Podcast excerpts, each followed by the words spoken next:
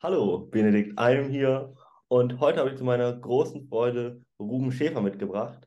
Ruben ist PR-Experte bzw. Medienexperte, Geschäftsführer vom DCF Verlag und auch Chefredakteur von drei größeren Magazinen.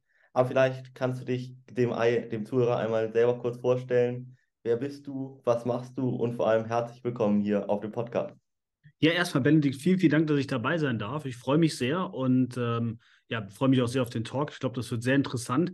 Ich bin, hast du völlig richtig gesagt, PR-Berater. Das heißt, meine Spezialität in allererster Linie ist es, äh, Unternehmer in die Presse zu bringen und dafür zu sorgen, dass sie dort ähm, einen möglichst perfekten Ruf genießen. Das heißt, wenn man einen guten Ruf hat, dann überzeugt man natürlich Kunden viel einfacher von sich selber, überzeugt auch potenzielle Mitarbeiter, hat es also generell als Unternehmer viel, viel einfacher, aber egal was man macht. Ne? Wenn die Leute denken, okay, der Typ ist ein krasser, besonderer Unternehmer, der ist regelmäßig in den Medien. Wenn ich den google, finde ich ganz viele Presseartikel über den. Dann äh, bin ich begeistert und äh, das ist entsprechend etwas, äh, was viele Unternehmer zu schätzen wissen, was ihnen im Alltag hilft. Und äh, das setzen wir mit ihnen und für sie um. Sehr spannend. Wie bist du mal genau dazu gekommen? Das ist tatsächlich eine ganz interessante Frage. Also bei mir, ich bin schon sehr lange im PR-Game, obwohl ich relativ jung bin. Ähm, also ich bin jetzt zum Zeitpunkt der Aufzeichnung 27 Jahre alt mhm. ähm, und damit wahrscheinlich einer der jüngeren PR-Berater in Deutschland. Das ist eigentlich ein äh, Spiel für äh, Leute, die ähm, altersmäßig etwas fortgeschrittener sind. Mhm. Äh, bei mir ist das ganz einfach dadurch gekommen, dass ich mit äh, sehr frühen Jahren schon damit angefangen habe. Ich habe mit äh, 12, 13 Jahren schon angefangen, PA zu machen, ehrenamtlich damals. Ich habe mich in einem Verein engagiert und mhm. äh, in diesem Verein war das einfach so, ähm, war eigentlich ein soziales Projekt, war ein, ein Motorsport-Sozialprojekt. Die Idee war im Prinzip, wir holen ähm, Autos vom Schrottplatz mhm. und äh, holen uns als zweite Zutat oder gehen einfach hin und äh, Leute, die ähm, aus, aus ärmeren Verhältnissen kommen, können dann mhm. einfach mit ganz viel Fleiß äh, dann diese Autos aufmotzen und dann damit Rennen fahren. Das heißt, äh, ja, wir hatten damals in Bonn einfach sehr viele Jugendliche, die so auf der Straße halt unterwegs waren, die ja, mit ihrer Zeit nicht so viel anzufangen wussten und dann lassen sie die Energie halt irgendwo anders dran aus. Und die Idee war im Prinzip dann, wir machen dann Motorsport. Das ist auch cool, aber man hat irgendwas Sinnvolles getan. Mhm. So, und ähm, dieses Projekt ähm, hat auch super gut angefangen. Also wir haben Autos bekommen, wir haben angefangen, die aufzutunen. Es gab auch sehr viel Interesse von Jugendlichen. Aber irgendwann ist uns halt aufgefallen, so ganz ohne Geld funktioniert das natürlich nicht. Ne? Man muss auch mhm. mal tanken, man muss auch mal äh, ein Startgeld bezahlen bei irgendeiner Veranstaltung. Und dann ähm, ja, haben wir halt lokale ähm, ähm, Firmen gefragt, hey, wollt ihr uns nicht ein bisschen Geld geben? Ihr kriegt auch einen Sticker bei uns auf dem Auto. Dann haben oh. die gesagt, ja, tolle Sache, grundsätzlich gern, aber was habe ich denn davon? Ne, mhm. ich will auch Publicity haben, wenn ich sowas unterstütze. Und dann hat sich diese Runde damals zusammengetroffen und ich hatte dann die besten Deutschnoten von allen und dann war das meine Aufgabe, weil ich auch nicht so gut schrauben konnte mhm. äh, damals. Also ich bin handwerklich äh, nicht so begabt, wie ich äh, schreibtechnisch begabt bin und mhm. dementsprechend hat man mich dann zum Pressesprecher ernannt und ich habe das Ding dann versucht in die Presse zu bringen. Am mhm. Anfang mit sehr wenig, dafür hinterher mit umso mehr Erfolg. Also es war auch eine ziemlich anstrengende äh, Zeit, sich da erstmal reinzufuchsen, weil ich einfach dachte, Journalisten wenn ich denen nur genug meine Geschichte erzähle und denen nur genug erzähle, wie, wie toll dieses Projekt ist und wie sehr es toll wäre, wenn sie darüber berichten, mhm. dann würden sie das auch tun. Aber das machen sie ja nicht. Journalisten wollen sich eben immer äh, Stories sichern, die für ihre Leser interessant sind. Ich habe das einfach eine Zeit lang falsch angegangen. Und dann habe ich das verstanden. Ich bin auch selber äh, Redakteur geworden bei einigen lokalen Medien, als ich dann so 14, 15, 16 war. Als ich oh. meinen Mofa-Führerschein hatte, da bin ich mit meinem Mofa dann so von Dorf zu Dorf gefahren, habe dann da irgendwie den Karnevalsverein äh, besucht und den, mhm. Den Schützenverein, den Kaninchenzüchterverein, so wie man sich das vorstellt. Also ich habe das wirklich von der Pike auf gelernt, dann nachher auch studiert und jetzt bin ich seit äh, 2016, also beim Zeitpunkt der Aufnahme seit sieben Jahren, äh, auch komplett selbstständig mit dem Thema und äh, bringe Unternehmer in die Medien. Wie kamst du auf die Idee, dich damit dann auch selbstständig zu machen tatsächlich? Äh, das war tatsächlich so ein bisschen so ein Unfall. Ähm, ich habe nämlich äh, eigentlich gedacht, ich werde klassischer Redakteur. Also ich würde mhm. irgendwo im äh, Bereich ähm, Redaktion einfach arbeiten, fest angestellt. Mhm. Und ich war dann auch beim Westdeutschen Rundfunk, habe parallel studiert. Also ich war als mhm. Werkstudent beim WDR und habe da ähm, diverse Aufgaben gemacht in mhm. der Produktion der Lokalzeit. In Bonn war das mhm. damals. Und ähm, ja, also ich habe den WDR in guter Erinnerung, ähm, aber es war für mich damals so, dass ich, ähm, also der WDR hat damals Mindestlohn bezahlt, ich weiß nicht, wie mhm. das heute ist. Ähm, das waren damals 8,50 Euro. Mhm. Und ähm, ich musste noch mit dem Auto dahin fahren von dem Dorf, wo ich gewohnt habe. Und irgendwann habe ich halt gemerkt, so schön und gut, aber ich lerne eigentlich nicht besonders viel. Ich hatte auch mhm. nicht den Eindruck, dass äh, man unbedingt wollte, dass ich da viel lerne ab einem mhm. gewissen Punkt, weil der, der WDR ist schon ziemlich kompetitiv so. Da will eigentlich niemand äh, irgendwie jemand anderem äh, groß auf die Sprünge helfen, weil die alle selber da ihren, ihren Job immer so ein bisschen äh, fürchten. Und gleichzeitig habe ich halt quasi Geld verloren mit dem Job. Und dann habe ich halt gesagt, okay, ganz ehrlich, ähm, das ist ja jetzt nicht das Wahre. Und habe parallel schon so ein bisschen für Lokalzeitungen, sagte ich ja, geschrieben, auch für mhm. Fachmagazine. Und dann habe ich einfach gesagt, ich könnte einfach mehr davon machen und muss gar nicht mehr durch die Gegend fahren. Und ja. So ist das dann gekommen. Dann war ich erstmal freiberuflicher Journalist für eine Zeit und äh, habe dann relativ schnell eben auch angefangen, äh, Kunden aus der damals regionalen Bonner Wirtschaft aufzunehmen. Und jetzt mittlerweile, hatte ich ja schon am Anfang so gesagt, bist du Geschäftsführer vom DCF-Verlag und auch Chefredakteur von drei großen Magazinen. Was waren da so auf dem Weg wirklich vom einfachen Selbstständiger, man kann ja wirklich sagen zum Unternehmer, die wichtigsten Erfahrungen? Kannst du da so ein bisschen mal das mit den Zuhörern teilen? Ähm, ja, es hat sich, ne, es hat sich natürlich einiges entwickelt. Ne? Also der, mhm. äh, der DCF-Verlag ist das ja jetzt heute äh, die Firma, hieß ja nicht von Anfang an so. Mhm. Ähm, aber das hat sich jetzt mittlerweile schon zu einem ziemlich großen Unternehmen entwickelt. Ähm, Stand jetzt haben wir äh, 20 Mitarbeiter, zwei Standorte, veranstalten mehrere Events im Jahr, wo ein paar tausend Leute auch hinkommen ähm, und haben natürlich ganz viele Leute in die Presse gebracht, ganz viele Medienkontakte auch ähm, das ist dann eben so aufgebaut worden. Und so mein, mein größtes Learning war eigentlich damals so ganz am Anfang, sag ich mal, ähm, als ich angefangen habe, weil eigentlich das Problem ist, wenn man, ähm, oder das Problem ist bei, bei vielen das halt Solo-Selbstständigen Problem, mhm. ähm, man ist in irgendetwas gut, ne? ich war im Schreiben gut und so weiter, aber dann ist man auch automatisch immer in so tangierenden Sachen gut. Ne? Mhm. Also ich war auch immer ein, ich war ein guter Schreiber, ich war aber auch ein guter Fotograf, mhm. ich war auch ein guter Webseitenbauer und so weiter. Mhm. Und dann habe ich halt angefangen, verschiedenste Sachen anzubauen, äh, anzub mhm. anzubieten. So, ne? Und wenn eine Firma mich beauftragt hat für einen Pressetext, habe ich denen auch noch eine Webseite verkauft und so. Tolle Idee, hat auch ich meine, ich habe ja nicht schlecht verdient damals, war alles in Ordnung, aber es skaliert halt nicht, sagt man. Ne? Also ähm, ich, ich hatte keine Möglichkeit, äh, das in ein ordentliches Angebot zu verpacken, was man auch mit Mitarbeitern hätte machen können. Ähm, und dementsprechend ähm, war es für mich ein ganz wichtiges Learning. Von mir aus kann man das mal machen. Ähm, ich empfehle es jetzt keinem. Es ist schon einfacher, wenn man es von vornherein richtig macht. Aber man muss irgendwann auch einfach Kunden sagen, hey, lieber Kunde, ist äh, eine schöne Zusammenarbeit gewesen. Ich empfehle dich gerne weiter an den Kollegen XY, aber ich werde jetzt keine Webseite mehr von dir pflegen oder irgendwas in die Richtung. Mhm. Ne? Das mhm. erstmal, das war einfach ganz wichtig, dass wir uns auf die wesentlichen Sachen reduziert haben, um in denen dann auch exzellent zu werden, weil ich war immer ein guter PR-Berater, mhm. aber ich war mit Sicherheit damals bei weitem nicht so exzellent, auch auch das Team war damals nicht so exzellent, wie es heute ist, ähm, was aber einfach auch an der Verzettelung in ganz viele verschiedene Sachen lag. Ne? Das ist ja jetzt schon ein paar Jahre her und das hat uns auf jeden Fall sehr weitergebracht. Mhm. Ähm, ich überlege gerade, ein weiteres wichtiges Learning ähm, war vielleicht noch äh, tatsächlich, dass, ja, dass wir unseren, ähm, dass wir generell es geschafft haben, PR auch ein Stück weit zu systematisieren. Ähm, mhm. Ist jetzt ein bisschen ein trockenes Thema, tut mir leid, mhm. aber das hat äh, bei uns tatsächlich einen sehr, sehr großen Impact gehabt, ja. als wir angefangen haben, ähm, diese Dienstleistung, wo man ja meint, die ist hyper kreativ, da kann man ja gar nichts systematisieren, als wir angefangen ja. haben, doch das in ganz kleine Arbeitsschritte zu unterteilen und uns wirklich Gedanken zu machen, wie kann man die effizient machen und wie kann man sie wiederholbar und schneller lernbar machen. Und nur dadurch konnten wir auch innerhalb der kurzen Zeit so schnell wachsen. Wir sind jetzt hier hinter mir stets irgendwo die Urkunde. Wir mhm. sind jetzt äh, schnellst wachsende PR-Agentur in Deutschland. Mhm. Und äh, das im äh, vierten Jahr jetzt, glaube ich, wo es die Firma in der Form, in der GmbH offiziell gibt. Und das hat auch, glaube ich, vor uns noch keiner geschafft. Und ähm, in, also so jung und äh, in, in, der Form und vor allen Dingen auch, ohne dass wir jetzt, also die, wenn eine Agentur sowas gewinnt, dann mhm. gewinnt sie das in der Regel, weil sie das erste Mal einen Konzern abgeschlossen hat. Das heißt, die haben irgendwie mit ganz viel Glück sich irgendeinen Etat von der Lufthansa gesichert mhm. und plötzlich machen sie fünfmal so viel Umsatz wie im Jahr vorher, weil sie jetzt mhm. einen Riesenkunden haben.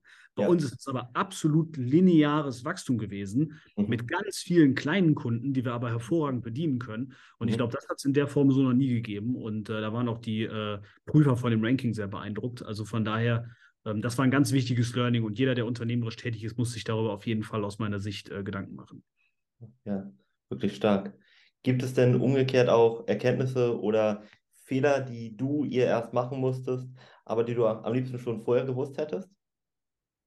Hm, ich habe ziemlich lang gewartet mit dem ersten Mitarbeiter. Äh, mhm. Das hätte man auf jeden Fall schneller machen können. Ähm, aber ja, gerade am Anfang, wenn man halt so gar nicht weiß, was passiert eigentlich jetzt und Mitarbeiter einstellen, kann ich das überhaupt und was muss ich da alles für machen? Also am Ende des Tages ist es super simpel. Ne? Also ich meine, du hast ja auch Mitarbeiter. Ja. Äh, das gibt eigentlich nichts Einfacheres, als jemanden einzustellen. So, du unterschreibst einen Vertrag, sagst dem Steuerberater, meld an und fertig ist. Ne? Das geht ja. super easy. Aber das wusste ich ja nicht. Und dementsprechend mhm. habe ich mich echt lange geziert vor diesem Schritt und zu lange auch. Nicht mhm. viel zu lange, Gott sei Dank, aber hätte man mit Sicherheit noch einen Ticken früher machen können. Mhm. Äh, dann wäre es noch ein bisschen äh, schneller gegangen. Mhm. Und ansonsten, ähm, wir haben eigentlich echt das Glück, dass wir sehr wenig Fehler gemacht haben. Sonst, wenn man grobe, große Fehler macht, gerade in dieser Anfangswachstumsphase, ähm, dann stockt das Wachstum auch sehr, sehr stark. Ne? Mhm. Ne? Und das hat es bei uns eigentlich nie. Bei uns war das Wachstum eigentlich immer sehr konstant. Natürlich nicht immer gleich schnell, mal ein bisschen langsamer, mal ein bisschen äh, schneller, aber eigentlich immer eine konstante Aufwärtsbewegung. Mhm. Und ähm, hätte man da jetzt irgendwelche wirklichen Fehler gemacht, wäre das auch zwischendrin mal in die andere Richtung gegangen. Mhm. Ähm, es gibt natürlich ein paar Sachen, wo ich jetzt rückblickend sage, die hätte man noch machen können, dann wären wir vielleicht schneller gewachsen. Mhm. Aber das weiß man auch nicht wirklich. Also dementsprechend, wir sind tatsächlich relativ fehlerlos äh, durch die Zeit gekommen. Ich hoffe mhm. mal, dass das auch anhält. Mhm. Mhm. Was ist da euer Erfolgsgeheimnis, dass ihr so wenig Fehler gemacht habt? Weil die meisten ja, großen Unternehmer oder Unternehmen haben ja viele Fehler meistens gemacht. Hm, also, ich weiß jetzt nicht, wie viele Fehler so andere Firmen machen. Also, ich denke mal, unser Erfolgsrezept, was ich jetzt nur auf uns wirklich beziehen kann, ist, mhm. dass wir uns von Anfang an immer Mentoren, Consultants, mhm. irgendjemanden an die Seite geholt haben. Also wir haben, ich bin, seitdem ich auch den ersten Mitarbeiter habe, mhm. bin ich nie ohne irgendjemanden gewesen, ähm, den ich fragen konnte wenn ja. irgendwas war. Und ja. das war sogar schon vor dem ersten Mitarbeiter so. Also ich hatte da auch das mhm. Glück ähm, in, der, in der frühen Zeit meines Unternehmens, dass ich einen, äh, einen guten Freund von mir hatte, der auch ein Unternehmen hat. Mhm. Und ähm, der hat auch immer schon Mitarbeiter gehabt. Und wenn ich irgendeine Frage hatte, ähm, dann konnte ich auch den fragen. Ne? Und mhm. das hat mir auch sehr geholfen. Also ich kann das wirklich jedem nur raten. Mhm. Ähm, man sollte immer Leute um sich herum haben, äh, von denen man lernen kann ähm, und die einen weiterbringen. Und wir haben auch mittlerweile mit Sicherheit sehr viel Geld ausgegeben für diese ganzen Consultings. Aber es ist eben so, mag sein, dass das auch was kostet, aber im Zweifelsfall ist es einfach Gold wert, einmal eine Frage gestellt zu haben und deswegen einen dummen Fehler nicht zu machen. Ja. Ne? Weil das ist eben schnell passiert, wenn man eben selber keine wirkliche Ahnung hat, weil man an einem Punkt ist, an dem man noch nie gestanden hat, mhm. woher will man es denn dann auch wissen? Und dann ist es einfach sehr gut, einen erfahrenen Consultant an seiner Stelle zu haben. Also das ist eigentlich das Geheimnis der wenig Fehler. Total simpel, such mhm. dir jemanden, der mehr Ahnung hat als du und hör ihm einfach zu. Ja, ja. Mm, das klingt ja, was du so aufgebaut hast, auch sehr zeitintensiv. Wie hast du es oder schaffst du es bis heute da noch Privatleben, Gesundheit und alles unter einen Hut zu bringen? Schaffe ich, ja. Ähm, es ist gar nicht so zeitintensiv, weil wenn man es schön systematisiert hat, wenn man es schön ordentlich gemacht hat, wenn man Mitarbeiter dabei hat ähm, und ja. äh, sich entsprechend mal an der richtigen Stelle ein paar äh, und auch mal ein paar mehr Gedanken gemacht hat, mhm. dann funktioniert es eigentlich, ohne dass man sich dafür komplett kaputt rackert. Ne? Also mhm. es ist bei uns auch mittlerweile so, dass natürlich, ähm, wenn man 20 Leute hat und äh, mhm. gute entsprechende Prozesse, dass auch nicht jeder Kunde von mir persönlich betreut wird. Ne? Und das mhm. ist auch vollkommen in Ordnung so, weil wir haben super kompetente Leute, die das auch seit Jahren machen und die ganz genau wissen, was sie tun. Die können das stellenweise auch deutlich besser als ich mittlerweile, weil die halt Praxis darin haben, das den ganzen Tag zu tun. Ja. Und dementsprechend habe ich nicht besonders viel Stress. Also ich ähm, würde sagen, ich mache ein bisschen mehr als eine 40-Stunden-Woche schon, ne? Mhm. aber es macht ja auch Spaß. In der Regel mache ich die Sachen, die, die kreativ sind, die uns nach vorne bringen, wenn es irgendwelche Events sind, Veranstaltungen, Organisationen oder auch wenn ein Kunde mal in Schwierigkeiten ist. Das ist für den Kunden zwar nicht schön, aber für mich natürlich auch eine Herausforderung und ich äh, ja. helfe auch sehr gerne in solchen Situationen und bin für die Leute dann da. Insofern, ähm, das kommt dann meinem Helfersyndrom irgendwie ein bisschen nahe und äh, das ist ja dann auch was Schönes. Mhm. Und ansonsten, so von der, von der zeitlichen Belastung ist es nicht so viel, von der körperlichen Belastung ist es auch nicht besonders viel, weil ich ja eher digital arbeite. Also ich muss ja nicht rumrennen oder rumfahren die ganze Zeit. Mhm. Ähm, dementsprechend ist das entspannt. Ja. Es ist natürlich psychisch gewissermaßen anstrengend durchaus mal, ne? Mhm. Entscheidungen treffen, oder eben äh, irgendwelche Presseanfragen auch mal beantworten zu müssen, die vielleicht jetzt nicht rein positiver Natur sind. Das kann mhm. ja auch mhm. mal passieren. Ja. Und ähm, ja, dann muss ich eben einen Ausgleich finden dafür. Ne? Und tatsächlich ist es für mich so, dass Sport jetzt mal als Beispiel äh, für mich auch einfach ein hervorragendes Ventil darstellt, um mhm. meine geistige Müdigkeit oder auch irgendwie angestaute, ähm, angestauten Bewegungsdrang über den Tag auch dann einfach loszulassen. Und äh, insofern macht mir das sehr viel Spaß. Also ich gehe auf jeden Fall auch nachher noch ins äh, Fitnessstudio, einfach um ein bisschen äh, ja, die, die äh, angestaute Power rauszubekommen. Weil ich glaube eigentlich, dass wir Menschen schon darauf ausgelegt sind, uns zu bewegen. Und mhm. gerade wenn man viel äh, viel, ähm, das ist nicht wirklich Stress, aber halt einfach äh, Situationen, Entscheidungen und so weiter hat, die eben äh, nicht abgebaut werden können, dann muss man das auch machen. Also ich glaube, mir ging es sehr viel schlechter, wenn ich keinen Sport machen würde. Und ja. zwar nicht wegen der Fitness, sondern einfach, weil es sich aufstaut. Mhm, mhm. Wie häufig machst du da Sport, gerade auch zum Ausgleich? Ähm, ich komme eigentlich auf meine viermal die Woche. Ähm, ja. Würde auch äh, mehr machen, aber es muss irgendwie in den, in den Zeitplan passen. Also ich plane meinen Tag nicht um den Sport rum, aber ja. ich äh, achte schon darauf, dass es regelmäßig stattfindet. In der Regel sind es drei bis viermal die Woche. Ja, Und das neben einer 40-Stunden-Plus-Woche, wie du gesagt hast, ne? Ja, natürlich, klar. Ja, ja, ja. Aber es ist ja auch Pflicht, so was soll ich denn sonst tun? Also, was ist denn die Alternative dazu? Also die, die Arbeitszeit ist die Arbeitszeit. Ich kann natürlich auch anfangen, weniger zu arbeiten, ne, mehr Mitarbeiter einstellen und so, mhm. aber wie ich schon gesagt habe, es macht mir ja Spaß. Ja. Also ähm, würde ich ja etwas von mir wegnehmen, was ich nicht wegnehmen möchte. Mhm. Und äh, gleichzeitig ähm, ist die sportliche Belastung, wenn man jetzt drei, viermal die Woche Sport macht, also von mir aus hier gesehen, Luftlinie oder das Fitnessstudio mhm. sind, keine Ahnung, 500 Meter oder so. Also ich mhm. fahre da stramme zwei Minuten hin, das liegt doch nur in der Ampel.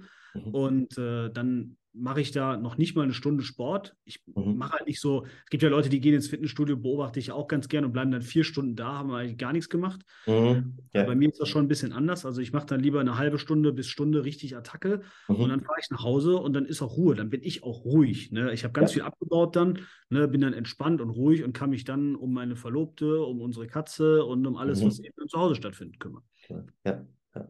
stark. Ja, wir haben jetzt ja viel über, ich sag mal, deine Vergangenheit und auch die Gegenwart gesprochen. Was sind denn so deine unternehmerischen und auch allgemeinen Zukunftspläne, Visionen?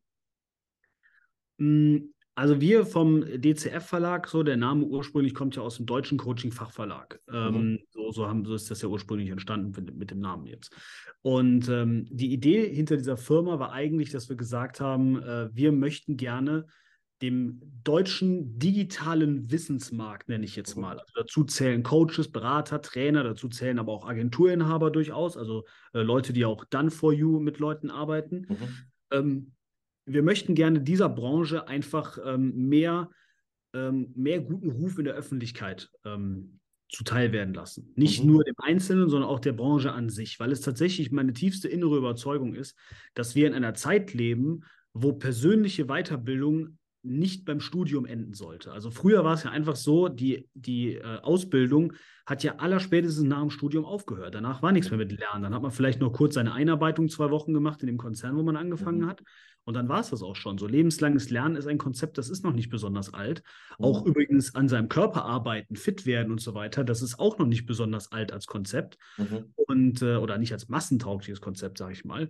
Ja. Und ich bin der festen Überzeugung, dass die, die gesamte Menschheit eigentlich sehr davon profitiert, wenn es Bildungsanbieter gibt in den verschiedensten Bereichen, ob es im Business ist, ob es privat ist, ob es fürs Dating ist, äh, wenn das äh, der Engpass ist, ob es für die körperliche Fitness ist, mhm. ob es dafür ist, keine Ahnung, wie ich richtig Auto fahre, wie ich meinen Garten mhm. wieder grün bekomme oder was auch immer. Es gibt für alles äh, Anbieter und ähm, ja, wenn ich da Hilfe bei irgendetwas brauche oder jemanden Kompetentes an meiner Seite haben möchte, dann finde ich, sollte das eine wunderbare Sache sein. Und der deutsche Coaching-Markt hatte, als wir angefangen haben, vor einigen Jahren noch einen deutlich schlechteren Ruf, als es jetzt der Fall ist. Und wir arbeiten daran, dass das besser wird. Wir sind bereits Marktführer ähm, im deutschen Coaching-Bereich. Also da gibt es keine größere Agentur als uns, meines mhm. Wissens nach. Und ähm, ich bin fest davon überzeugt, dass wir das natürlich ausbauen, dass wir mit dem Markt wachsen mhm. und dass wir unterm Strich diesem Markt äh, sehr gut tun und äh, der Markt uns umgekehrt eben auch sehr gut tut. Und äh, das ist so meine Mission, auch zu sagen, ähm, mach äh, Coaching wieder great und äh, sorg halt dafür, dass, äh, dass es in Deutschland den guten Ruf hat, den es in der allerbreitesten Masse auch wirklich verdient.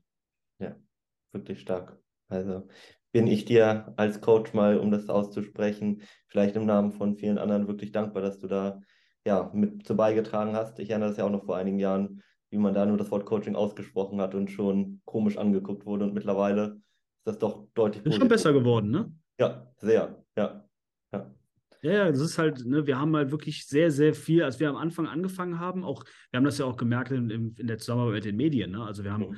Redakteurin ja dann auch gesagt, hier, wir haben hier jetzt mal als Beispiel, wir haben jemanden, der macht das Thema Abnehmen, wir haben einen Abnehmcoach, ne? Mhm. Ähm, der kann super gute Tipps geben. Mhm. Da hat er gesagt, oh, hör auf, Coach, wer nichts wird, wird Coach, ne? will ich nicht. Ne? Mhm. Aber mittlerweile ist das vollkommen salonfähig. Ja? Wir haben äh, Leute, die da ins Fernsehen eingeladen werden und äh, das, sind, das sind Coaches, das weiß auch jeder, dass es Coaches sind und das ist auch mhm. vollkommen okay. Und ich finde auch nicht, dass, also egal was passiert, man kann sowieso nicht die ganze Branche einfach verteufeln. Das ist irgendwie passiert, irgendwie hat die Branche sich da generell ein bisschen wenig Mühe gegeben und äh, mhm. ja, jetzt ähm, sind wir dafür da, um das entsprechend mit zu korrigieren und ich glaube, wir machen das ganz gut. Wir sind auf einem guten Weg. Ja, denke ich auch. Vielen Dank für diese Einblicke, lieber Ruben. Hast du noch einen kleinen Impuls oder ein Schlusswort für unsere Zuhörer am Ende? Hm. Also ich denke, ich weiß nicht, ob die Pause etwas lang war für den Podcast, aber wir gucken mal. Ich denke tatsächlich, was ähm, ich wirklich jedem nur mitgeben kann, ich habe es eigentlich in dem Podcast schon gesagt, ähm, und es zählt sowohl zu meiner Mission als auch zu dem, was ich vorher schon gesagt habe. Die Zeiten, wo man alles selber lernen muss. Mit Blut, Schweiß, Tränen, viel ausprobieren, leiden, Fehler machen, die sind einfach vorbei. Es ist nicht cool, Fehler zu machen und daraus zu lernen, wenn man es sich einfach sparen kann. Fehler sind einfach erstmal auch scheiße. Ja. Ne? Und äh, es gibt irgendwie in Deutschland immer wieder so Leute, die dann das so, so zelebrieren, wie toll das ist, Fehler zu machen und was man daraus nicht alles Tolles gelernt hat glaub mir, es ist jeder einzelne von denen, wenn er wirklich ehrlich ist, würde sagen, ich bin eigentlich ganz froh für jeden Fehler, den ich nicht gemacht habe, weil mhm. Fehler wirklich sehr unangenehm, sehr teuer und äh, auch dann körperlich, je nachdem, auch schwierig werden können. Also ähm, wir haben jetzt viel über das Thema Coaching gesprochen. Wenn ihr jetzt jemand zuhört und sagt, ich habe den Bedarf, irgendwas in meinem Leben fluppt einfach nicht richtig und ich komme da jetzt mit den normalen Hausmitteln auch nicht wirklich voran. Ganz ehrlich, es ist die allerbeste Idee, sich kompetente Unterstützung zu suchen. Und das ist die Gemeinsamkeit von allen erfolgreichen Leute, die ich, Leuten, die ich kenne, und ich habe wirklich viele interviewt mittlerweile. Ähm, macht es einfach so, dass ihr euch damit anfreundet und es auch in Anspruch nimmt, dass es heutzutage eben nicht mehr cool ist, Fehler zu machen, dass man sich Hilfe sucht, Unterstützung sucht, auch ein Coaching bucht oder eine Beratung, irgendwas in die Richtung und sich dort entsprechend das Know-how äh, herholt. Unterm Strich profitiert man davon immer mehr. Und ich kenne mhm. auch so viele glückliche Coaching-Kunden mittlerweile, die mir auch erzählen, äh, wie sie vorher da standen und wo sie jetzt da stehen. Und äh, es ist wirklich Wahnsinn, was möglich ist, wenn man sich von einem Experten beraten lässt. Insofern, ähm, ja, ich kann das wirklich jedem nur ganz, ganz, ganz hart unterstrichen ans Herz legen. Mhm. Ähm, wenn ihr Unterstützung benötigt, es ist vollkommen in Ordnung, sie in Anspruch zu nehmen. Es ist vollkommen in Ordnung und sogar sehr, sehr gut, weiter zu lernen in seinem Leben und äh, dementsprechend sollte man die ganzen Angebote, die es da heutzutage gibt, auch nutzen. Ja. ja. Das bringt es wirklich nochmal auf den Punkt. Dankeschön und bis vielleicht zum nächsten Mal. Ja, sehr gerne. Mach's gut.